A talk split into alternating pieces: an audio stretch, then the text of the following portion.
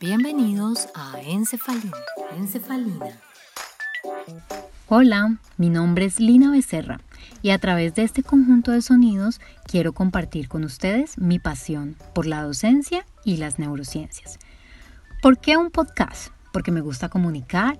Hace poco descubrí que existía este mundo gracias a un amigo muy millennial. Tengo además la experiencia y el gusto de participar en el podcast De Cara al Sol de Imara, un motivo más para abrir este espacio. ¿Por qué la docencia? Porque cuando comparto en el aula con jóvenes en formación, veo la posibilidad de generar lo que se conoce como intersticio, o como una amiga lo llama, las grietas. Es el lugar donde nos podemos escapar un poco de lo que ya está establecido para nosotros y donde podemos cuestionarnos el mundo. ¿Y por qué las neurociencias? Uno no tiene que ser científico para estar interesado en el cerebro o en el sistema nervioso. Yo lo estaba mucho antes de serlo. Y es que tiene mucho que ver con lo que somos, con lo que hacemos, decimos, sentimos y con las narrativas que creamos.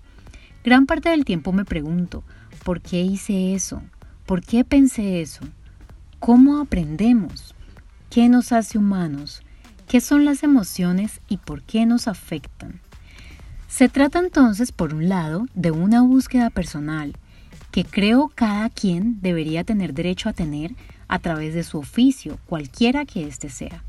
Y por el otro, se trata de un conocimiento que puede ser útil para las personas, como lo ha sido para mí, especialmente porque proporciona claves importantes para nuestro bienestar.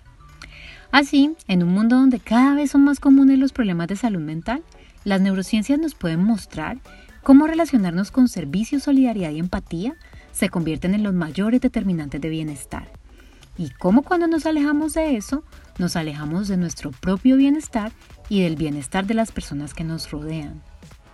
Las neurociencias también nos pueden mostrar cómo fluir o cómo estar muy conectados desde emociones positivas con el oficio al cual nos dedicamos tiene una importancia alta para nuestro bienestar. Y cómo el placer o las sensaciones hedónicas no tienen realmente un papel tan representativo en el bienestar mismo a largo plazo, aunque sean necesarias en su justa medida. Valga aclarar que en este espacio no voy a dar clases de neuro, Solo voy a charlar un rato con ustedes y con nuestros invitados e invitadas. Vamos a echar rulo y meter el cerebro por donde veamos que caben las conversaciones, porque este cuento de que la ciencia está lejos de la gente, pues hay que comenzar a agrietarlo. Así que si alguno tiene un tema que vaya desde extraterrestres hasta la receta del almuerzo del fin de semana y del que quiera que conversemos o al que quiera ser invitado, pues nos lo hacen saber. ¿Por qué hablo en plural? Pues Obvio no estoy sola. Los que saben cuánto sé de tecnología lo deben sospechar. Este podcast tiene sociedad, señoras y señores. Uno ve de todo en esta vida.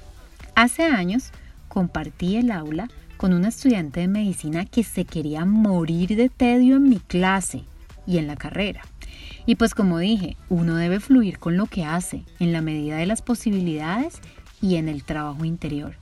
Así que bueno, logramos convencerla de que abandonara esa carrera y se dedicara a lo que le apasiona y en lo que realmente fluye, que es la comunicación. Así que la mona Camila Suárez logró graduarse de comunicación de la UAO y va a ponerle el alma a lo que van a escuchar. Los esperamos para empezar esta aventura con lente cerebral o mental, ya que la mente y el cerebro no son iguales, pero tampoco son distintos y en realidad tienen todo que ver. En nuestro próximo podcast tendremos una invitada especial con quien charlaremos sobre los espacios de la ciudad, la inclusión social y el hipocampo. Los esperamos. Encefalina